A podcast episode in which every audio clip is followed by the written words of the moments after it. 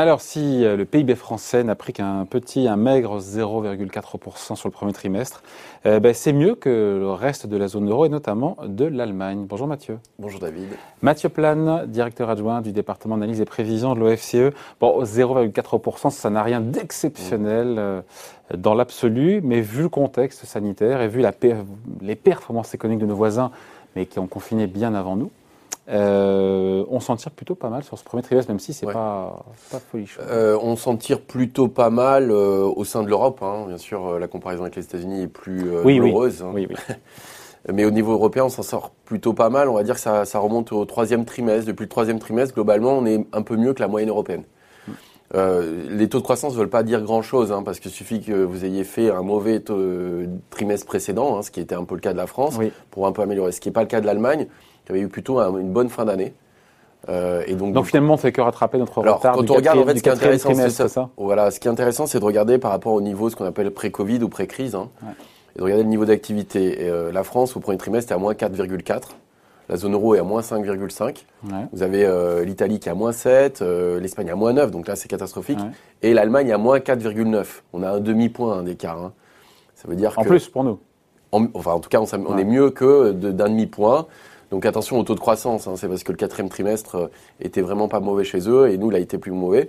Il y a eu aussi des... euh, et ça c'est assez intéressant, c'est voir la mécanique euh, quand même sous-jacente à tout ça, c'est quand même extrêmement lié aux mesures sanitaires et la date à laquelle elles sont prises. Il faut savoir que nous, on a pris plutôt des mesures très restrictives au mois de novembre. Euh, ça a été euh, plus euh, tardif en Allemagne, c'est porté Mm. plutôt sur la fin de l'année. Et par contre, c'est plus durable euh, dans En le temps. Allemagne. En Allemagne, ouais. Et donc, euh, du coup, nous, on a eu plutôt un premier trimestre assez bon parce qu'on est sorti du confinement sur le premier trimestre. Par contre, la question sera quand même sur Voilà. le deuxième trimestre. hein. Mais déjà sur le premier trimestre, sur cette baisse de 2,7 points du PIB en Allemagne, Oui. euh, c'est un décrochage qui était prévisible parce que euh, le confinement était peut-être, je sais pas si c'était plus dur chez eux, en tout cas, il était Oui. beaucoup plus long. Bah, y en fait, euh, globalement, la deuxième vague épidémique, elle est intervenue plutôt en fin d'année dernière et début d'année de cette année. Nous, ça a été la deuxième vague a été plutôt sur mois, le mois de novembre. Euh, et donc, les contraintes sanitaires ont beaucoup plus porté sur le début d'année chez eux, euh, avec euh, des confinements euh, localisés assez importants, les fermetures d'écoles. Alors que nous, on voit que la nouvelle vague est arrivée un peu plus tardivement. Donc, c'était assez attendu avec une dichotomie assez forte entre d'un côté les services et, l'industrie. hein. Il faut savoir que l'industrie a aussi souffert du fait que le début d'année a été difficile partout en Europe, hein, y compris donc ce qu'on disait en Italie ou, en Espagne, et donc l'économie allemande qui exporte en, a souffert. Alors ça reste quand même assez limité quand on regarde par rapport à d'autres pays européens comme l'Italie ou l'Espagne qui sont quand même à des niveaux euh, beaucoup plus bas. Euh, mais on voit qu'il y a aussi une gestion sanitaire très prudente hein, du côté allemand. On voit que, par exemple, les taux d'incidence sont quand même beaucoup plus bas qu'en France. Quand on regarde le nombre de morts euh, rapportés à la population, ils sont à peu près à 1000 morts pour un million d'habitants, nous on est à 1500 morts. Et donc ils ont moins lâché, en fait, ils ont moins ouvert que nous. Et ça pèse bien sûr sur leur activité. Quand on regarde les acquis de croissance de, de, de part et d'autre de Ouais. de l'outre-Rhin, Ouais. de part et d'autre du Rhin, pardon, je vais y arriver, outre-Rhin, Ouais, c'est ça. J'avais compris, ça va. Euh, L'acquis de croissance pour la France, donc euh, en prenant en compte le premier trimestre, en imaginant que le reste de l'année est flat, on fait du surplace, on a quasiment 4% de- d'acquis de croissance, là où les Allemands sont à 1%. Oui, Et donc ça veut dire que tout va dépendre effectivement du, du deuxième trimestre, mais il est possible donc que la France, lo- logiquement, fasse mieux que l'Allemagne, ce qui est assez rare en termes de croissance sur une année, même si encore une fois, les conditions effectivement sont, Non, sont exceptionnelles. hein. Euh, oui, oui, je pense que la France fera mieux en termes de croissance euh, en 2021 que l'Allemagne. Euh, Après, nos prévisions, on est à plus 5 pour la France. L'Allemagne, on est sur plus 3. Et en 2020, ils ont fait? Mais par contre, ils ont fait moins 5 en 2020, on a fait moins 8. Donc, Ah. donc en fait, ça n'a pas beaucoup de sens. Euh, C'est-à-dire que plus vous plongez bas, euh, à partir du moment où vous allez euh, lever euh, les contraintes sanitaires, plus le rebond peut être important hein, si l'économie s'est pas écroulée entre-temps et si vous avez réussi à préserver l'essentiel. Donc l'économie allemande aurait une croissance moindre que celle de la France, mais ça veut dire que quand même, quand vous regardez en termes de niveau d'activité fin euh, 2021 par rapport à ce qui était initialement prévu, l'Allemagne ne sera pas plus dégradée que la France. hein. Donc au final, sortir le rebond est moins marqué, mais Ouais. elle a moins perdu en, en 2020. Moins 5 quand la zone euro était plutôt à moins 7. Quand, euh, la Donc au final, ça se vaut sur deux ans, sur 2020. Non, ils sont, ils sont mieux que nous. Ils seront mieux que nous sur. Bah, euh, sur deux ans, oui, ils sont mieux que nous parce qu'ils ont fait que moins 5 quand nous on a fait moins 8. Ouais. Et en fait, euh, en gros, la France va à peu près euh, revenir au même niveau que l'Allemagne sur 2021 par rapport à la situation pré-Covid. mais il faut cumuler une année 2020 qui a été beaucoup plus douloureuse en France. Et en fait, l'année 2020 a été très mauvaise en France pour surtout le premier semestre. En fait, le premier semestre, avec un confinement très dur en France, hein, a marqué beaucoup l'année, avec une spécialisation sectorielle aussi. Euh, notamment dans l'aéronautique ou le tourisme qui a beaucoup plus marqué puis la BTP, France. Et puis le BTP qui était fermé. Et le BTP qui était fermé, ce qui n'a pas été le cas de l'Allemagne euh, notamment. Euh, n'oublions pas, on a à peu près 15 milliards d'excédents liés au tourisme. les Allemands, c'est moins 45 milliards. Mm, le mm. tourisme, ils partent en vacances ailleurs qu'en Allemagne. Donc tous ces facteurs-là, plus un, vraiment un premier confinement très très dur en France, a beaucoup, beaucoup marqué l'année 2020. Donc finalement, on revient dans les clous en 2021 avec une gestion, et ça c'est intéressant, c'est que la France a appris de la première vague, et donc la gestion sanitaire euh, et la gestion économique est bien meilleure aujourd'hui. C'est-à-dire qu'on perd beaucoup, beaucoup moins d'activité qu'avant. Et au final, d'ailleurs, le troisième confinement aura pénalisé à quelle hauteur l'activité en France? Ah bah, Alors nous, on a fait euh, une des, euh, des estimations. On considère que le mois d'avril, on devrait être proche de moins 10% d'activité. Là, on était à moins 30.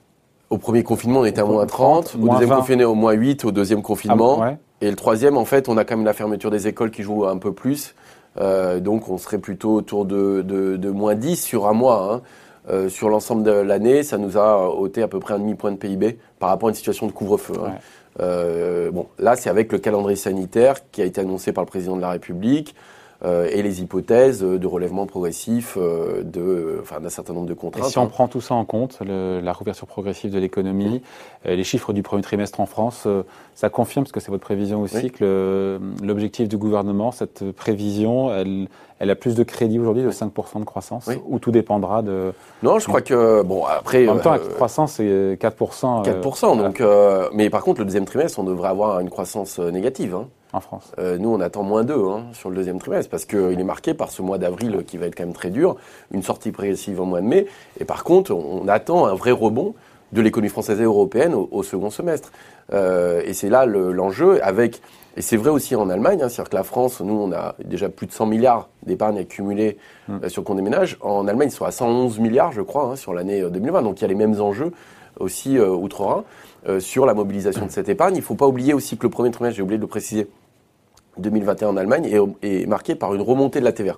C'est-à-dire qu'ils avaient fait une mesure euh, qui était un peu exceptionnelle d'une baisse de TVA temporaire de 3 points sur 6 mois, mais ça a eu des effets quand même d'anticipation d'achat, notamment sur la fin d'année 2020 euh, et 2021 est marqué par un contre-coup sur la consommation avec cette hausse de TVA. Hum. Après, si on devait se comparer aux Allemands, ce qu'on fait souvent, à tort ou à raison, si on regarde le, mois en 2022, hum. euh, à partir duquel on retrouvera notre niveau de prospérité d'avant-crise, hum. ils en sortiront avant nous.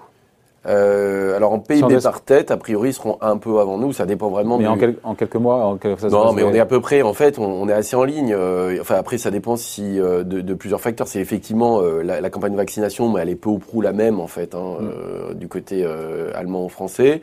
Et quels sont les pays européens pour le coup qui vont sortir les premiers, qui retrouveront en premier Alors il y a les petits pays. Hein, leur niveau de prospérité d'avant d'avant pandémie On voit que des pays euh, assez petits euh, comme euh, la Finlande, le Luxembourg ont été quand même moins touchés hein, que, que la France. Il y a l'Irlande qui s'en sort plutôt pas mal. Mais nous, quand on fait des comparaisons, on regarde plutôt les grands pays et on a quelque chose. Il y a vraiment l'Espagne qui est très mal en point, qui est très touchée, et puis l'activité touristique les pénalise beaucoup. L'Italie est aussi pas mal. La France elle est très mal, on va dire, sur le premier semestre 2020, mais rentre un peu dans le rang euh, des pays. Et puis après, on va voir aussi euh, l'efficacité des différents euh, plans de relance. Ce qui est intéressant, c'est que soit en France, en Allemagne, en gros, le revenu des ménages a été préservé. On n'a pas eu des vagues de faillite colossales. Par contre, nous, on a accumulé beaucoup de prêts garantis, notamment du côté des entreprises, ce qui est un peu moins le cas, par exemple, outre-Rhin. Et donc, la capacité à rembourser ces prêts va quand même être une question en France. Euh, qui et se posera avec moins d'acuité en Allemagne. Et moins d'acuité en Allemagne. Il y a une chose aussi, c'est que effectivement euh, Bruno Le Maire a annoncé qu'il y aurait peut-être des annulations de dettes, donc il peut y avoir des nouvelles mesures budgétaires. Au cas par cas.